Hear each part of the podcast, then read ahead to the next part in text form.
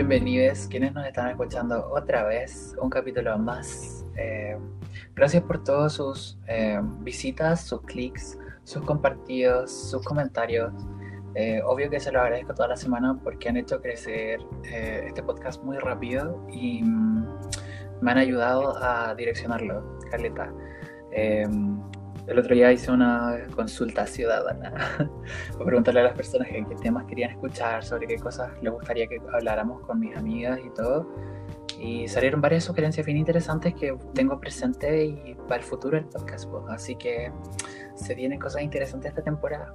Bueno, eh, para este capítulo les traigo a alguien a quien estimo mucho y con quien hace rato quería compartir un espacio de creatividad y resulta que teníamos varios temas en común. Pues. Entonces hoy día quiero que conozcan a Pau. Pau es aficionada a la animación y eh, tiene muchas búsquedas sobre tendencias y arte en general. Eh, con Pau compartimos un poco el gusto por el anime, Steven Universe y algunas otras cosas medias nerds, así que quiero que le den la bienvenida a este espacio para que se sienta como en casa. ¿Cómo estáis, bebé Pau? Bien, ¿y tú, preciosa? Bien, muchas gracias por compartir este espacio. Gracias a ti. Buenas noches. Buenas noches, oye. Oye, muchas gracias a ti, de verdad, yo me siento súper especial y honrada que hayas querido mm, eh, hablar conmigo sobre este tema, que sé ah. que, amamos mucho y que en parte nos unió, aparte del perreo. Eso, eso, el perreo. El perreo nos unió. en lo físico. sabe que Yo en verdad tengo el gusto de compartir este espacio contigo porque tenía muchas ganas de hablar sobre este tema, eh, pero con alguien con quien me sintiera como muy a gusto y muy afín. Y resultó que tú tenías estas aficiones por el anime, la animación, y yo así, ya, necesito que Pau me dé sus visiones sobre cosas y me cuente. Em, no sé si la gente que nos está escuchando ahora terminó de ver Steven Universe, la última temporada se llama Steven Universe Future. Y bueno, como que cierra un poco la saga de Steven con el destino de las perlas, o sea, de las perlas, buenas, de las gemas, y, y con Steven tomando una decisión importante con respecto eh, con respecto a su futuro, ¿cierto? Exacto. ¿Qué es para ti como ese acercamiento a Steven Universe, por ejemplo? Eh, Steven Universe llegó a mí gracias a una amiga que la había empezado a ver y me encanta porque ella siempre, eh, al igual que yo, nos gusta evangelizar con respecto a las series que nos gustan. Llegó a mí. Compartir el conocimiento. Pero claro, y no solo eso, sino que llegó a mí diciendo, ah, ¿has escuchado hablar de la palabra de Steven Universe? Y yo, ¿qué está pasando? Así que dije, ya vamos a darle un vistazo. Eh, en este momento, mm, Cartoon Network Latinoamérica ya la estaba emitiendo con audio latino, con doblaje, claro. Claro, y bueno, yo la verdad es que no me conformo con eso, eh, porque obviamente los capítulos salen lo más rápido que se puede dentro de todo el proceso de doblaje, de traducción. O sea, a mí me mató con la canción de Cookie Cat, con eso yo quedé súper, súper mm. cargada en el primer capítulo. Me encantó la estética, eh, me trajo a la memoria muchas referencias que podemos seguir conversando. Sí, tantas referencias que tiene el mundo de Muchísimas, o sea, eh, Rebecca Sugar, su creadora, es una nerd de los 90 como tú y como yo, así que la conexión... Conectadísima. Conectadísima. Y, Cáncer Queen de corazón. Frígida, ¿no? De verdad es frígida, porque a medida que tú te vas, bueno, si sabes un poco de animación o te gusta el anime, eh, hay cosas que son muy obvias, otras que no tanto, y te das cuenta del trabajo fino que hizo Rebecca Sugar para poder poner a todos sus referentes, todos los artistas que ella admiró en su propia obra. Bueno, yo llegué gracias a esta amiga, empecé a verla eh, por Cartoon Network las veces que podía y cuando como prendí inmediatamente dije, no puedo esperar al horario, tengo que ver más y tengo que ver más. y gracias a internet. Ahí pirateando, buscando, buscando las páginas piratas, que termina ahí con el computador lleno de virus, pero la No importa, yo ya pasé por eso con Ares Mijite, así que yo ya estoy curado de espanto a todos esos virus. Sobreviviste a esa Sobreviví a eso. este tipo de virus no me mató. Pero nada, o sea... Eh, Llegué así hace como cuánto, tres, cuatro años quizás, y la verdad... Claro, como tres años. Más o menos. ¿Y qué significa para mí, en una palabra, terapia? eh, sanación, Qué fuerte. sí, en muchas cosas, crecimiento, familia y un poco lo que significa la animación para mí, que es como mi lugar seguro. Entonces, Claro, entiendo. Obviamente eso se aplica a todas las animaciones que yo disfruto y, y- y consumo, pero Steven Universe en particular, eh, en muy poco tiempo, Tiene como un lugar especial. sí, porque siento que en muy poco tiempo eh, crecí con ella. A diferencia de, no sé, por Claro. una serie que tú ves desde que eres niña y la vas madurando a medida que vas eh, llegando a diferentes etapas de adultez. Steven Universe en cuatro años me movió el mundo entero. Y yo creo que es, es así para muchos también. Sí, es cierto. Yo cuando pienso en Steven me pasa que pienso mucho en este proceso como de sanación, pero también en la diversidad. Ujú.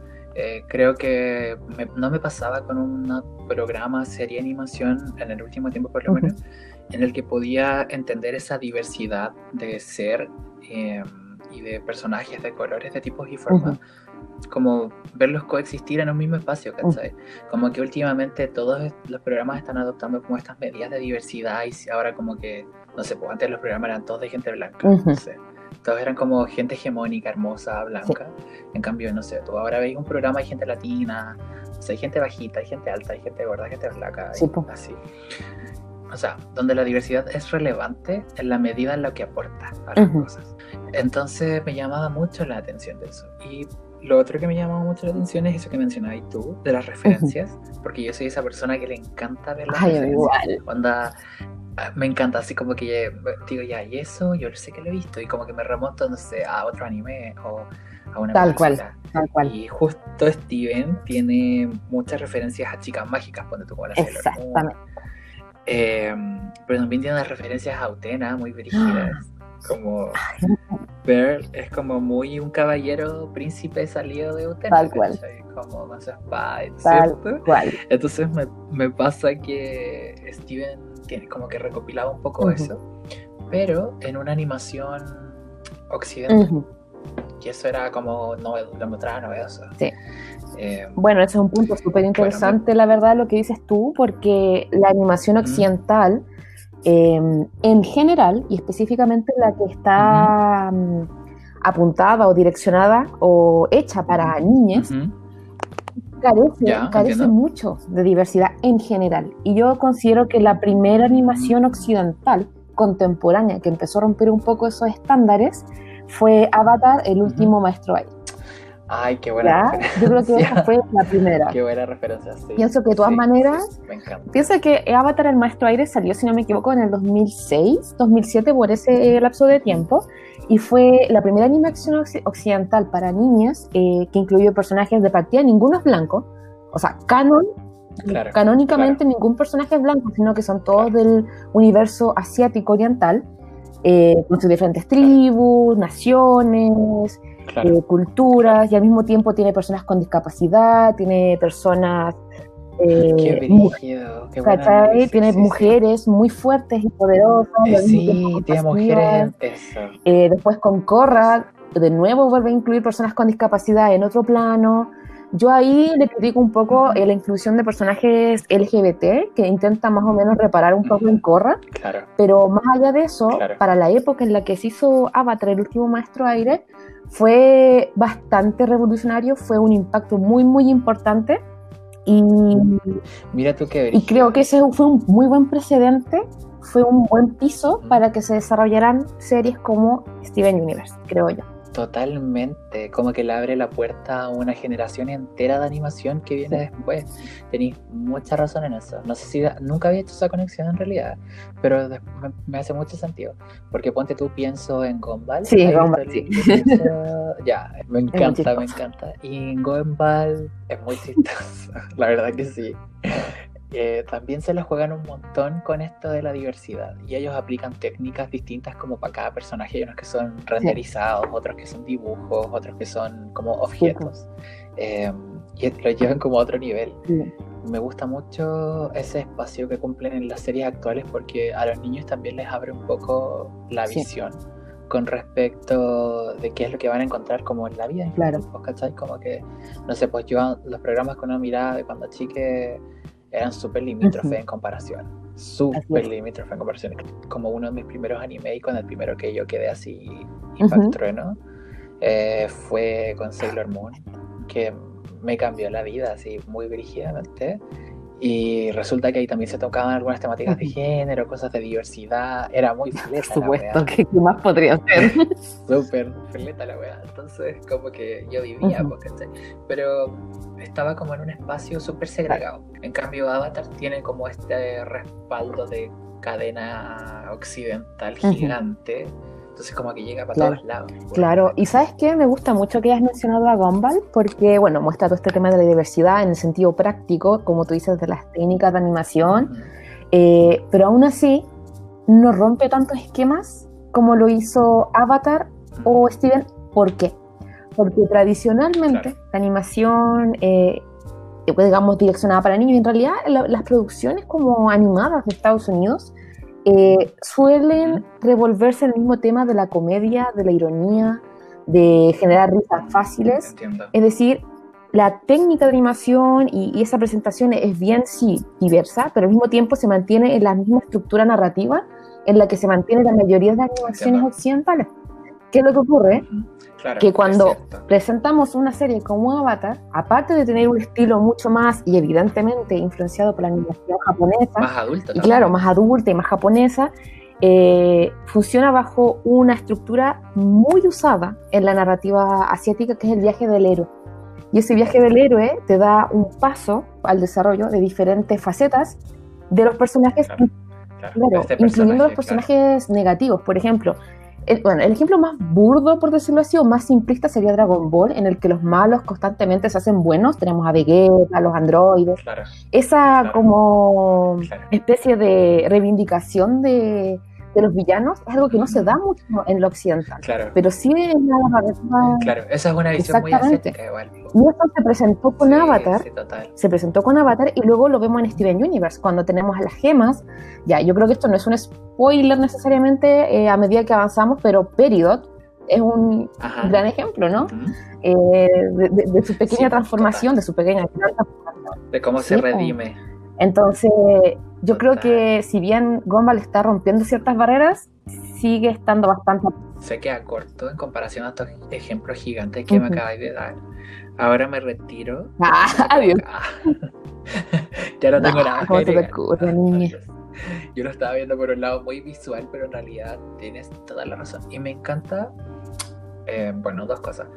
Demasiado viva esta niña, demasiado anda tanta información que maneja, amo.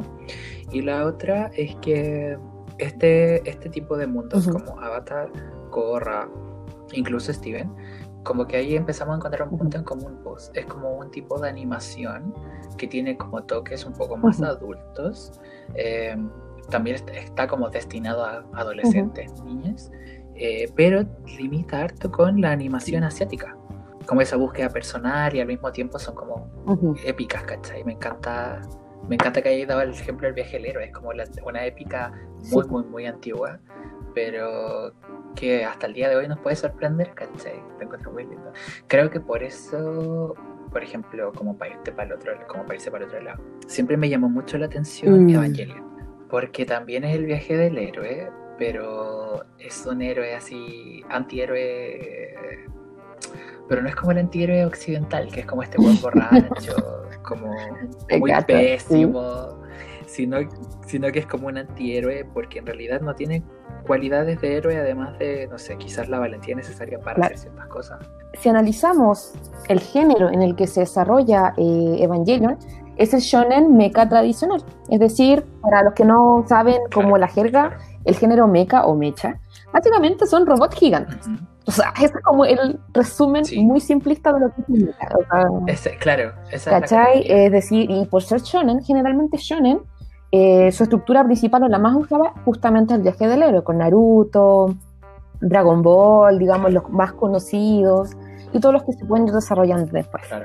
Eh, pero claro, eso es el género mecha, pero a diferencia del género, de las eh, obras del género mecha tradicionales, como Gundam Wing, Mazinger Z, que básicamente se basan en esta guerra eh, post-apocalíptica, futurista, humano versus máquina.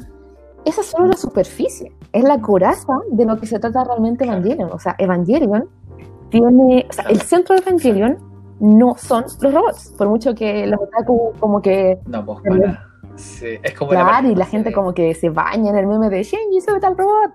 Eh, o sea, sí, o sea, eso, eso también, eso, eso también, porque lo, la visual, lo, los efectos, la música, eh, todo es muy impresionante y, y, digamos, respeta lo que es su género, que es el mecha, pero en el fondo, esto fue un vómito de un autor, de un director, en este caso Hideki, Hide, eh, Hideki Anno, eh, él que fue el creador de Gainax, digamos, el creador también de lo que fue el estudio Gainax, y posteriormente en los 90 de Evangelion, él vivió muchos años con depresión, una depresión muy, muy fuerte. Claro, y lo que hizo claro. con Evangelion fue básicamente una especie de casi un diario de vida, casi querido diario, estoy pa'l hoyo, Claro, escúchenme, y esto es lo que tengo que decir.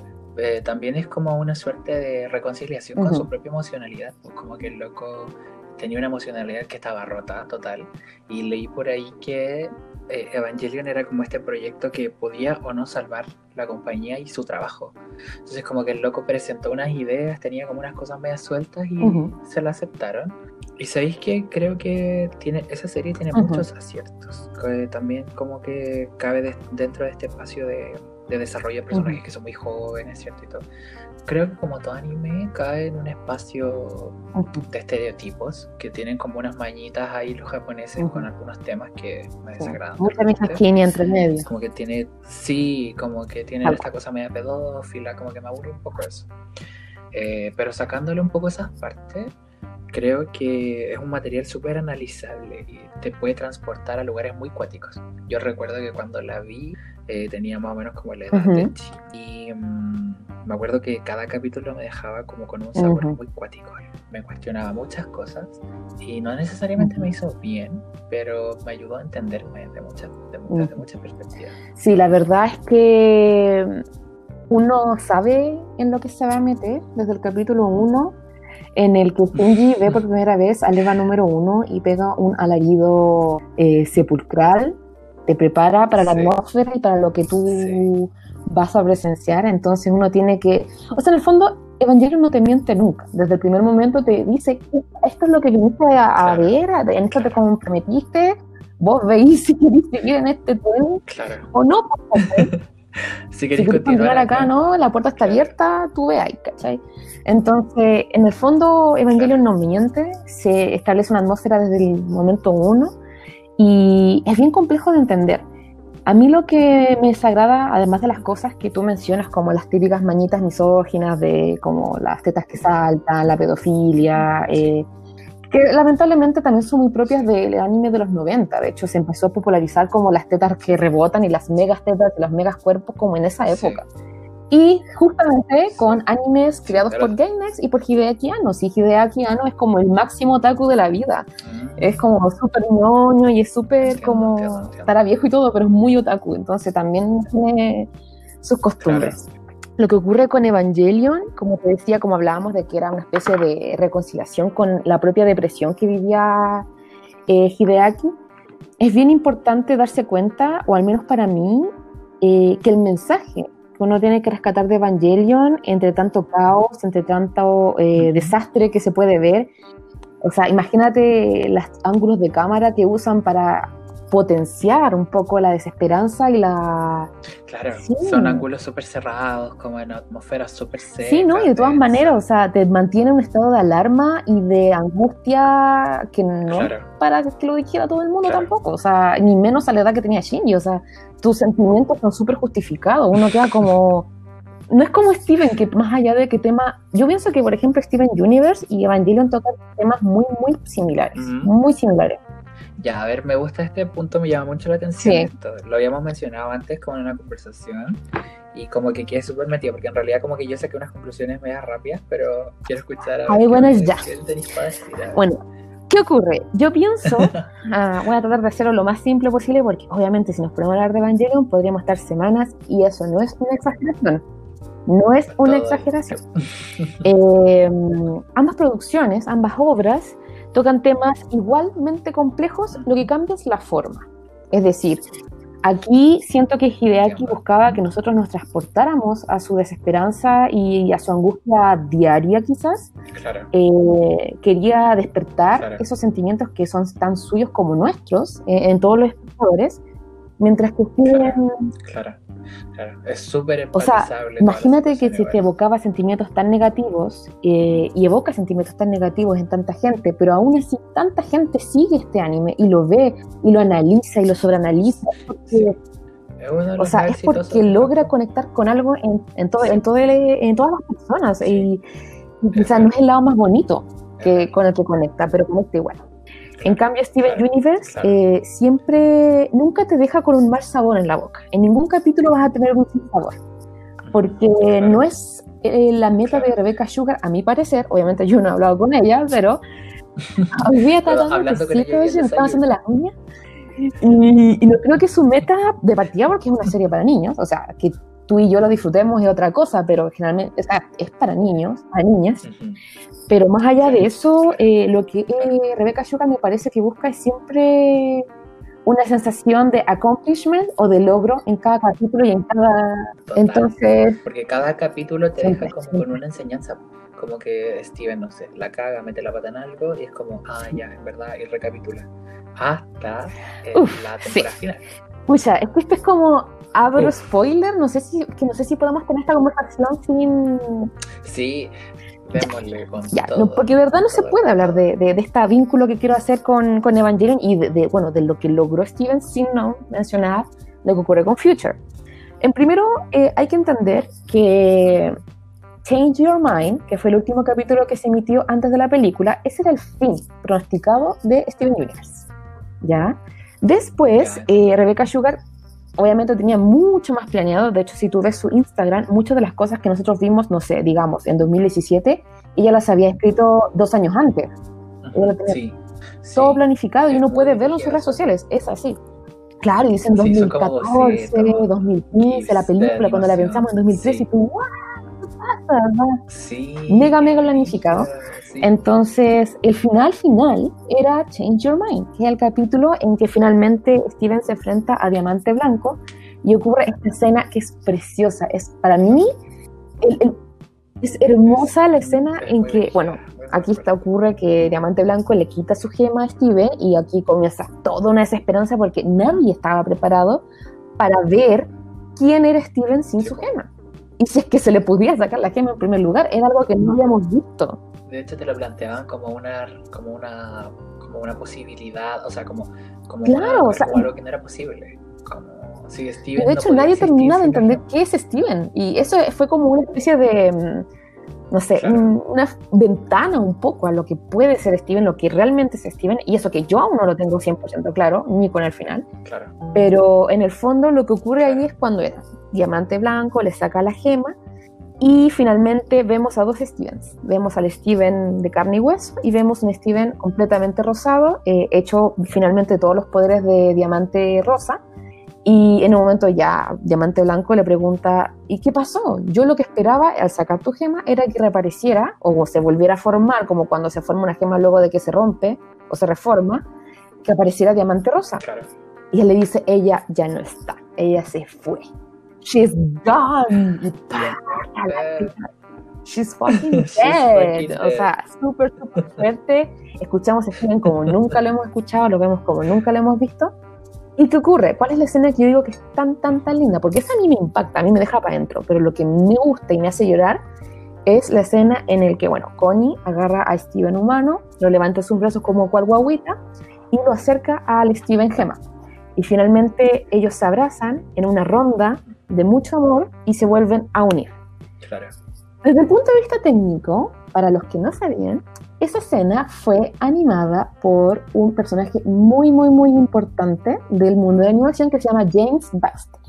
¿Quién, es James Baxter? me encanta este James Baxter es un veterano de la animación. Él es oficialmente su profesión, es un animador de personajes. Es decir, él se encarga de animar a personajes específicos, a veces más de uno, dentro de una película.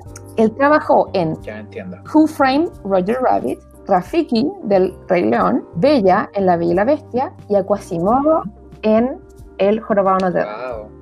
Wow, o sea, si alguien vio El Jorobado Notre Dame, si hay algún como nerd de Disney, se darán cuenta que más allá de que te gustó no la película, que algunos discuten ahí, la animación es exquisita, es perfecta, es hermosa. Es o sea, de hecho, él es súper, súper cotizado. Él es carísimo, carísimo por lo mismo, porque su habilidad, su, su pulcritud, su nivel de precisión, poder interpretar las cosas así a ese nivel y poder llevarlas y crear algo como eso, o sea... O sea, imagínate que en ese capítulo que él animó esta ronda maravillosa, este momento de unión, infusión muy, muy, muy, muy bonita, fueron, ya, pongámosles que 10 segundos, por ponerte un número exacto, y es porque solamente eso se puede costear, porque él es muy, muy caro, porque él es muy, muy buen animador. Eh, otros trabajos para televisión que hizo, no sé si alguien aquí vio Gravity Falls, eh, bueno, toda la intro fue ah, animada por él.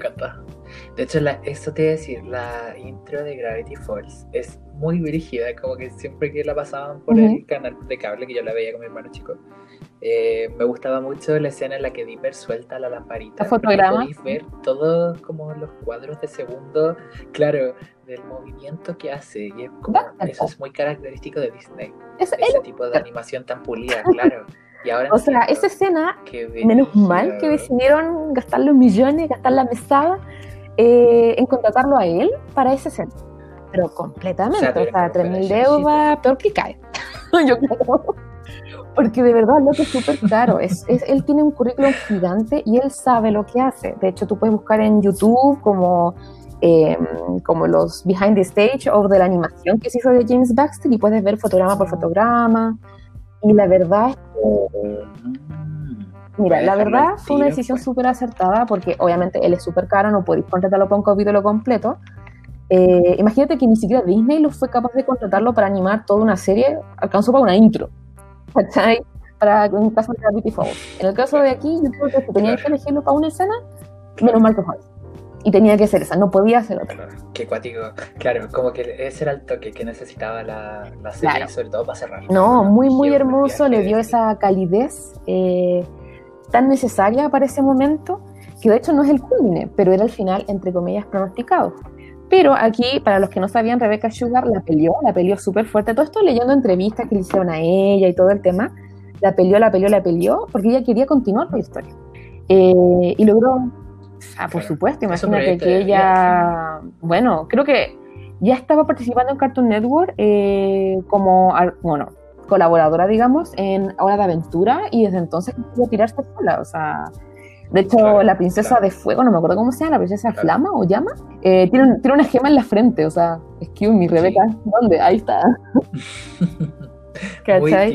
Entonces, bueno, la peleó Caleta y le lograron dar la película. Y el tema fue que los mismos, no sé si productores, los mismos directivos de Cartoon Network dijeron, mira Rebeca, o sea, si vamos a hacer la película, sí o sí tienes que tirarte más capítulos, porque ¿qué otro, ¿por qué otro motivo haríamos una película si no es para promocionar más show, más, más programa? Y ahí fue que le regalaron 20 más y por eso Future es un epílogo. Claro, cumple la función como de exactamente. Caos en el Y menos mal, menos mal, porque Future es otra cosa. es otra cosa. Tiene un lenguaje súper distinto. La misma serie va mostrando cómo no puede retroceder el mismo personaje principal, Steven, en sus propios pasos. Como que le invita todo el rato a, dar el siguiente paso, a seguir adelante, a seguir adelante. Y es muy brígido como este personaje no quiere, lucha un poco con eso. Eh, yo me acuerdo que conversamos una vez. ¿En serio? Que, que lo tenía ya en los primeros capítulos. Y yo decía, ay, qué, molesto estaba, qué onda que estaba pasando acá. Eh, estaba pensando, había escuchado hablar del Bitcoin. Me llama mucho la atención que tipo programas eh, como Steven tengan mucha representación con respecto a las diversidades. Pues. Al principio era algo que pasaba más piola, era como que estaba como un poco en el subtítulo, pero de a poco la Rebeca Sugar y las otras personas que trabajan con ella eh, lo fueron metiendo como más, con más fuerza y llegó un punto en el que tuvieron que dar declaraciones y respuestas, ¿cierto? Porque estaba generando sensación. Entonces, no sé, ¿queréis hablar un poquito de agrada mucho. Eh, bueno, hay que considerar, fue muy eh, pionero Steven Universe en ese aspecto. ya que posteriormente Steven, incluso Disney, empezó a incluir algunos personajes en su animación muy de personajes de background secundario. De hecho, Gravity Falls. Claro. Que era como que lo estaban emitiendo como al mismo tiempo. Pusieron como uno de los pacos que tenía como una reacción. Era como una wea como muy desesperada. Sí, sí, la verdad. Y bueno, hay que pensar que Disney igual es súper canuto en muchas cosas, ¿cachai? O sea, tampoco se le puede pedir lo mismo a una corporación que a una especie de. No, no sé si cómo llamar Cartoon una cadena, pero Disney ya es corporación, entonces no es lo mismo. Entonces, bueno, eh, yo al menos. Claro pienso que fue muy difícil verlas a menos que fueran, uno, súper explícitas y dos, si tú conocías a las personas que estaban involucradas en la producción y en todos los aspectos de la serie por detrás, desde artistas de doblaje, actores de doblaje, actores y actrices de doblaje, hasta la misma gente que participaba en los guiones. Es decir, yo al menos por busquilla cachaba quién estaba involucrado en el Universe, como le dicen, se auto llaman.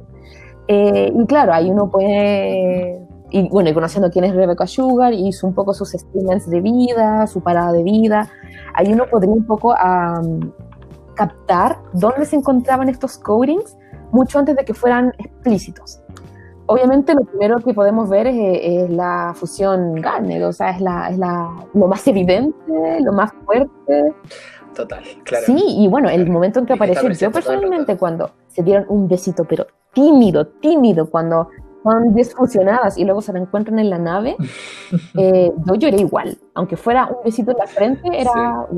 Sí, claro, para pa uno significaba arte igual, como dentro de un espacio, no se puede haber crecido con todas estas otras animaciones donde eh, lo fleto estaba tan oculto o tan subliminal y tenía estas connotaciones negativas, eh, que ver esas pequeñas muestras de afecto significan caleta, pues caleta. Imagina, yo pensaba, bueno, tengo un, pariente chique que son súper fanáticos de, Me encanta.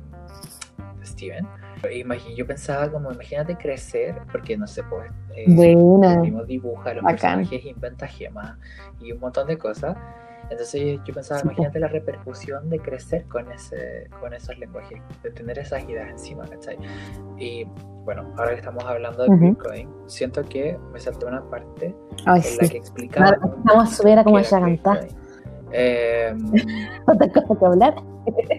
Pero yo creo que eso, con todo mi respeto, prefiero que lo hables tú. Siento que te corresponde más a ti. Ya, ya, bebé, muchas gracias.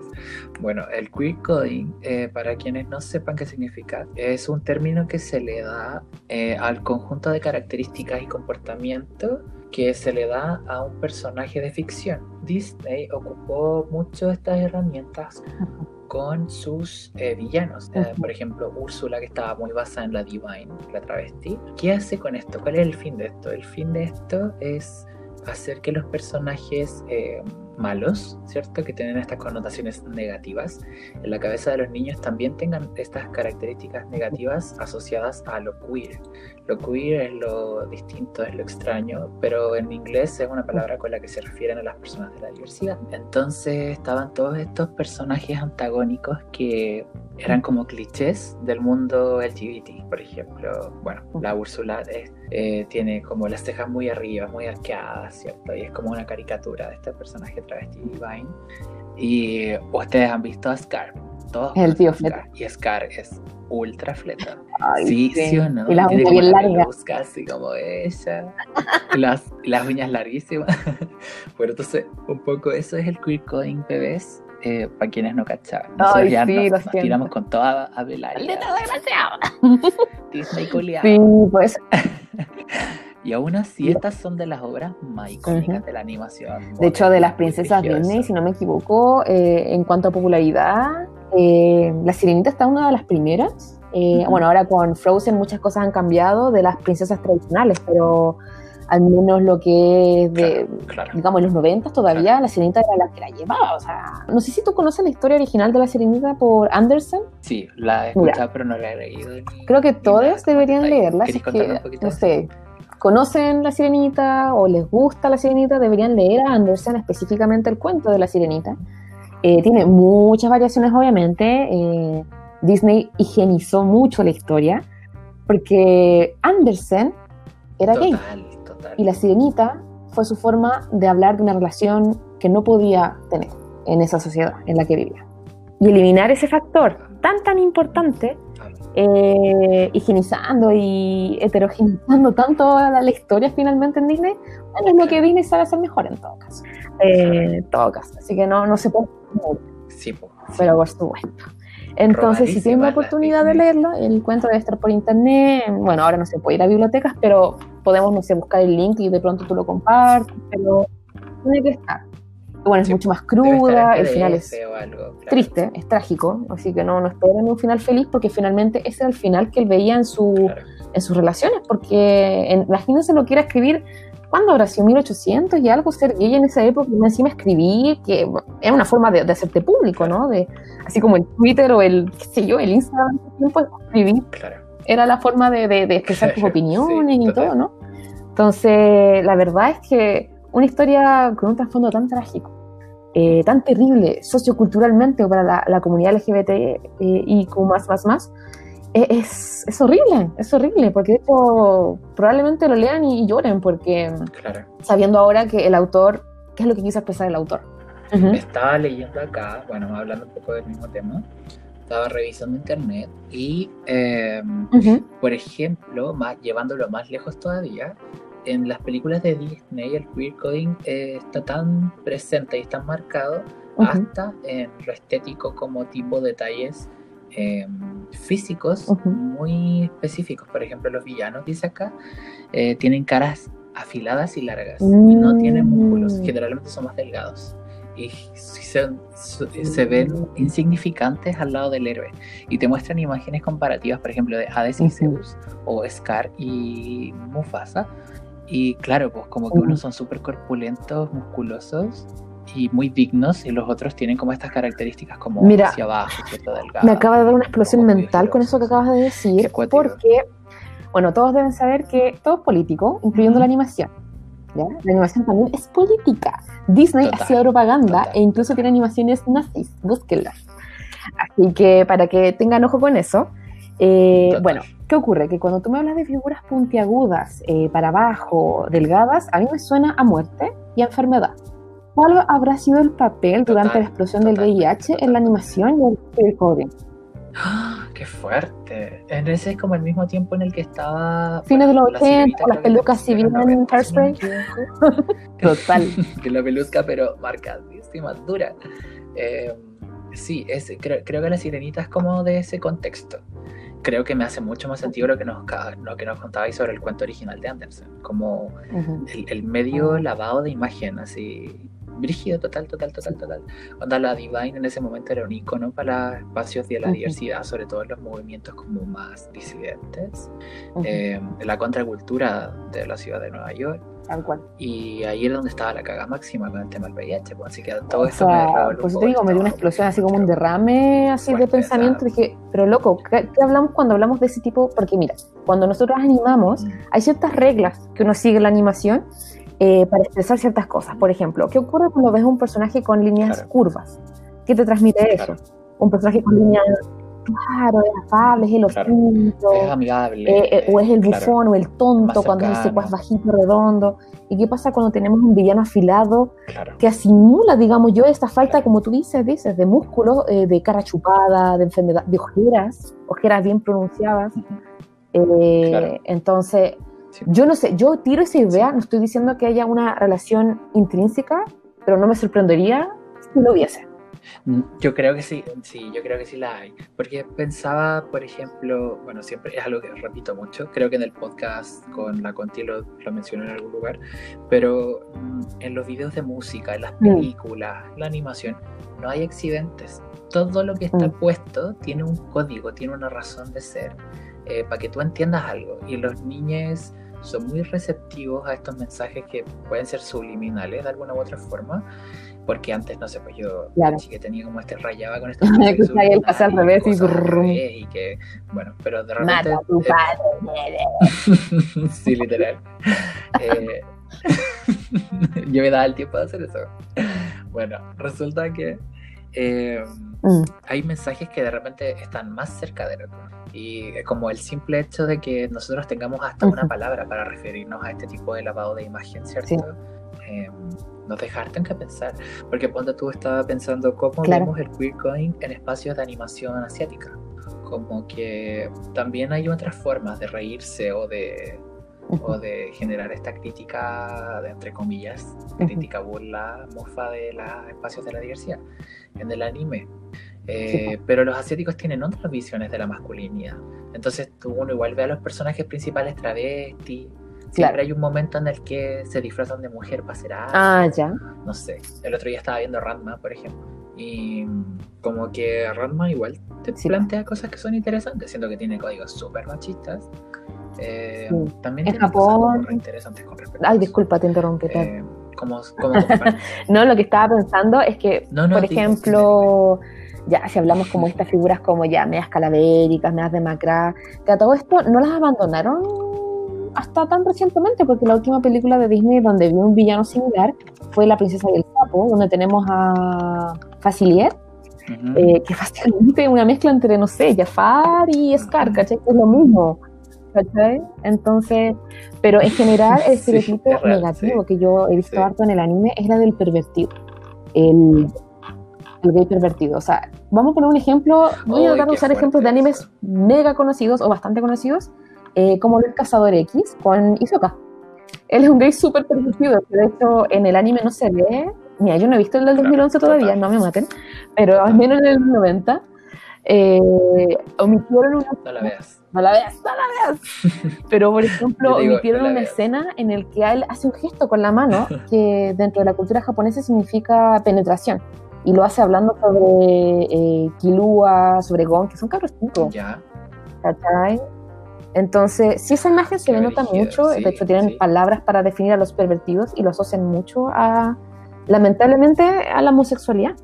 Claro, claro, entiendo. Qué origen.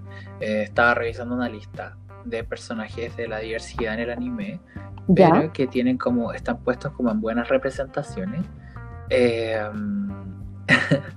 y si bien no sé si en realidad son como grandes ejemplos o buenos ejemplos, porque como que el anime siempre te deja con esos sabores medio agridulces en realidad, como donde son otras visiones de mundo, pero ponte tú... No me hables de Madoka, no me hables de Madoka.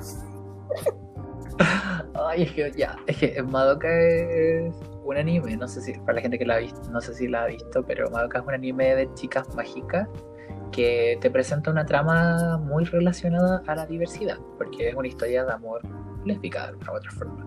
Em, y ahí te muestran como una lucha constante, como de una para salvar a otra, a través del tiempo, espacio y un montón de cosas. Ese creo que sería un buen ejemplo para hablar de Sí, pero eh, yo discrepo un poco, porque siento que... Ah, sí. a ver. ¿Qué es lo que ocurre con Madoka? Bueno, Madoka, para, bueno, todo lo que ya introdujo Gypsy, es parte del género shoyo que, y también Magical Girl. Y lo que se planteó, o al menos cómo se vendió la idea de Madoka, que era una ruptura al género shoyo tradicional. Y a todo esto siento que esa weá la hizo Utena mil años antes. ¿sí?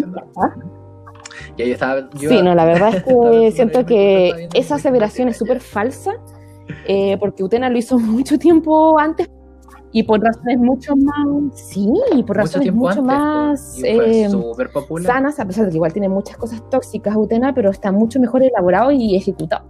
Pero ¿qué ocurre con Madoka? Siento que Madoka, por su trama, lo que logra es un poco castigar a las chicas que participan en este anime y siento que ese es el mensaje detrás del creador, es un hombre, que de hecho yo siento que los hombres heteros deben tener prohibido hacer shoyo. No sé por qué hay gente que lo hace.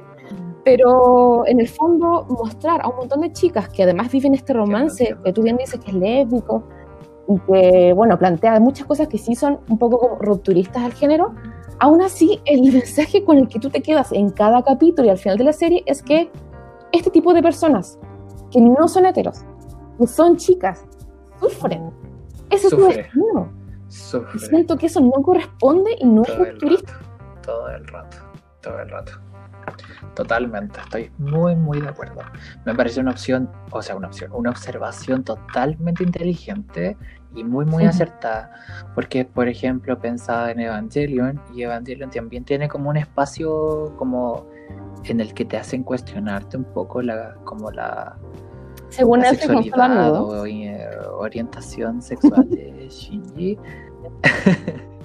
y claro, al final del día, como que nadie se quiere mojar el potito con eso a través del tiempo. Como que solo hemos tenido juegos con el que publicitan un poco la serie, pero no- nunca tuvimos una respuesta real con respecto al tema. Entonces creo que, por ejemplo, este queer coding en el anime da más que, tiene más que ver con como con este pesar, como con esta Claro. fatalidad, es que relacionada fondo, al mucho ser cola o a la vinculado con, a la con ser no heterosexual. Como que Hay si no, mucho si- sufrimiento. si no- y esto que se Claro, avanza más allá de la animación.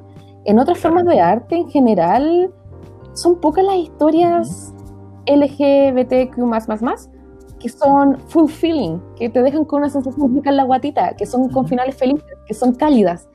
claro. Es re difícil encontrar una historia así, con, cuyos protagonistas tengan esas orientaciones no hetero, ¿cachai? El otro, claro, como, y como que al final del día tú como que Claro. verla para, no sé, reírte un rato o sentirte bien.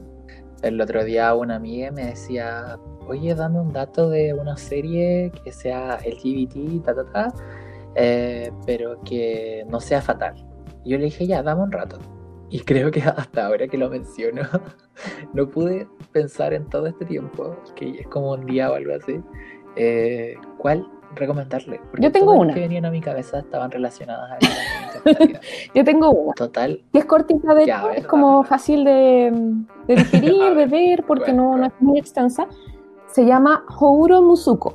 De ahí yo te voy a dar el link y podemos no sé, dar como un link de- para que lo vean o lo busquen. Houro. Mira, Houro Musuko se traduce más o menos como el hijo transitorio. ¿Ya? Es un manga que está escrita eh, por Takako. Shimura, que posteriormente se hizo un pequeño anime. Eh, el manga continuó, la, obviamente, como pasa muy seguido, la serie llegó bastante corta hasta cierto punto. Eh, es una especie de slice of life, tiene un punto. poquito de drama, pero es la historia de dos niñas que exploran su identidad. Eh, el primero es un chico eh, que se llama Shuichi Nitori y él básicamente es, un chico, es una chica trans, o sea, se presenta como un chico que empieza a descubrir que es una chica trans, ¿ya? Y tiene una amiga, bueno, Wow, ya. preciosa, ya, es preciosa, porque, bueno, este, bueno, esta chica, esta chica trans, una amiga que se llama Yoshino Takatsuki y es una niña que posteriormente descubre que es un chico trans.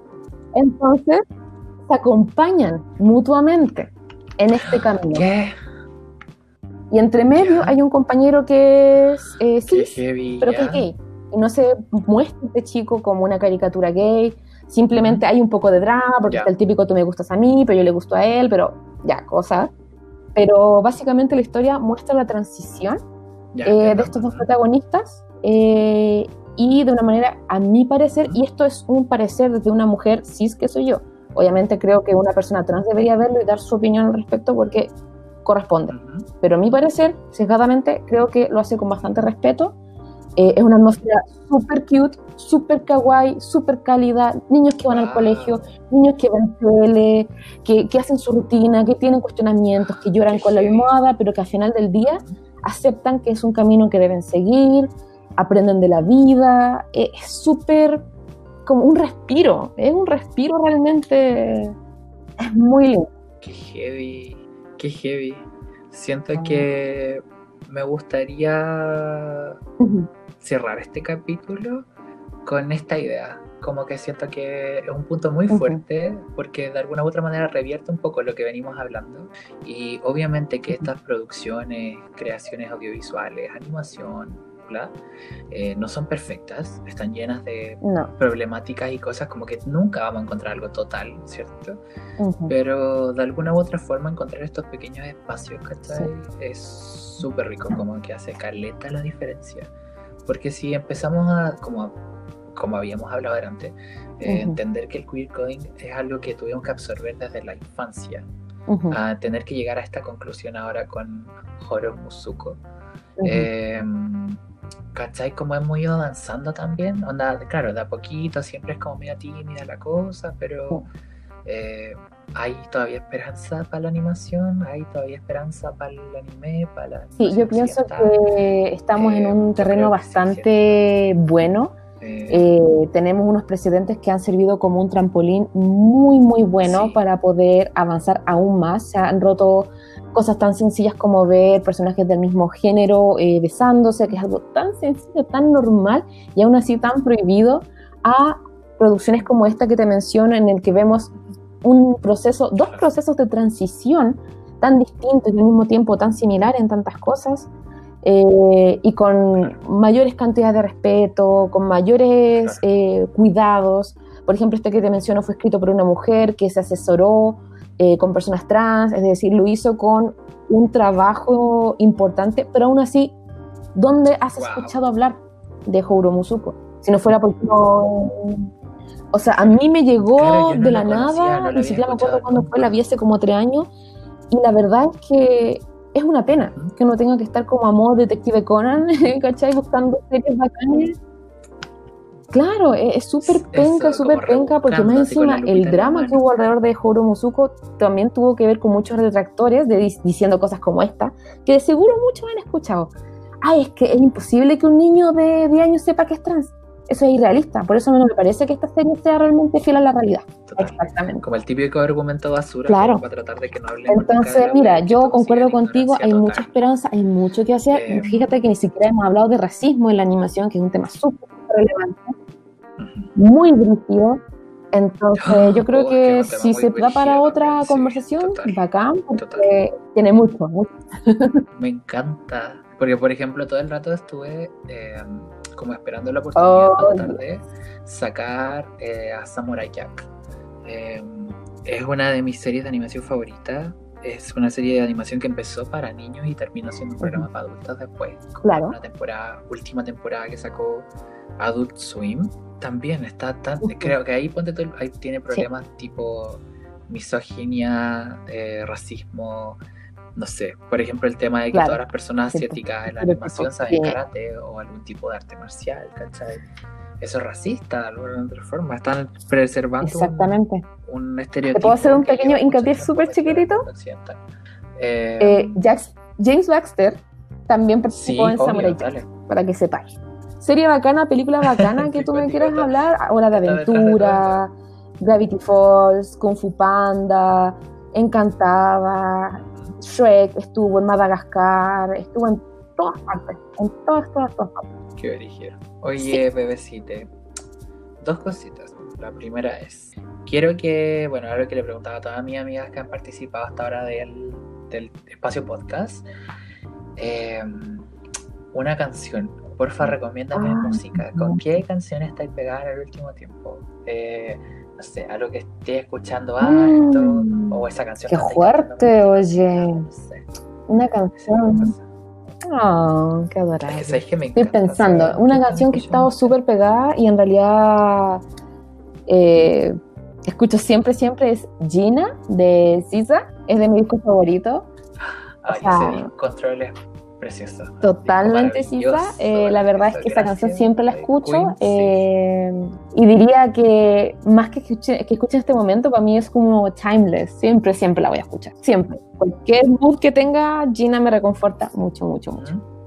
Eh, siento que ese disco es un gran aporte al RB y tiene unas letras maravillosas. Yo creo que. Ah, y aparte, el hecho de que el disco sea como esta, esta conversación entre eh, Sisa y su abuela. ay, qué bueno. es muy lenta, me encanta. Muy, muy buena recomendación, bebé. Bueno, quiero darte las gracias por haber compartido este espacio. Ah. Ha sido una hora de hablar de tantas cosas, hemos repasado tantos temas. Tenía ideas de cómo podíamos sacar adelante el tema de hoy, pero nunca me imaginé que íbamos a poder tocar tantas aristas y que íbamos a poder Y siempre me sorprendí con las cosas que tenía en tu Gracias a ti, de verdad. Yo honestamente quiero darte muchas no soy nadie en el mundillo, entonces tú me considero no olvides eso. No, pero bueno, yo estoy súper agradecida eh, porque mm, son pocas las oportunidades que yo personalmente he tenido de hablar de algo que me apasiona tanto y encontrar a alguien como tú que quiera compartir esto conmigo y que no solo lo quiera hablar, ya sea en DM o por donde sea, sino que me abras un espacio en tu proyecto, creo que es un honor. Esto me motivó a crear mi propio proyecto. Me encanta. Cuéntanos un poquito de eso. Eh, si es que ya lo tiene un nombre, tiene un Instagram para que la gente está siga. pelado Luis Díaz. Así que no hay a encontrar nada. Sí, la exclusiva, la exclusiva. Encanta. Pero eh, el Instagram se llama toda esta frase que les voy a decir de corrido. Eso, eso. Anime was not a mistake. Ya. Ya, ahí me pueden buscar. Eh, de hecho, si quieren saber la historia detrás del nombre, yo creo que va para otro video que quizás haga en esa plataforma. Pero ahí básicamente voy a hacer lo mismo que estaba haciendo aquí con Gypsy. Si quieren escucharme primero, la premisa está en Amiga Mía, así que... Me encanta. Acá amiga mía teniendo primicias y teniendo los proyectos de mis amigas de la mano, me encanta. Así que porfa, cualquier colaboración, aquí ya conmigo para que hagamos algo. Muchas gracias. Besitos bebé, que estés muy bien. Compartir un podcast con mis amigas ha sido una experiencia que no se compara a nada en realidad. Y el podcast me da también la libertad creativa para yo poder hacer todo esto. Y que encuentran un lugar común en mi ser más social. Entonces el fin de este programa también es compartir no solo em, temas y conversaciones, sino para que ustedes conozcan a otras personas, me conozcan a mí a través de ellas también y mm, que podamos generar un diálogo, ¿cachai? Quiero darles las gracias otra vez eh, por todos los comentarios que me hacen llegar, por las veces que han reproducido el podcast. Han sido muchas, eh, nunca me lo hubiera imaginado. Así que, bueno, eso. Muchas gracias para las personas que todavía están escuchando el podcast hasta esta altura. Quédense atentos a lo que se viene, amiga mía.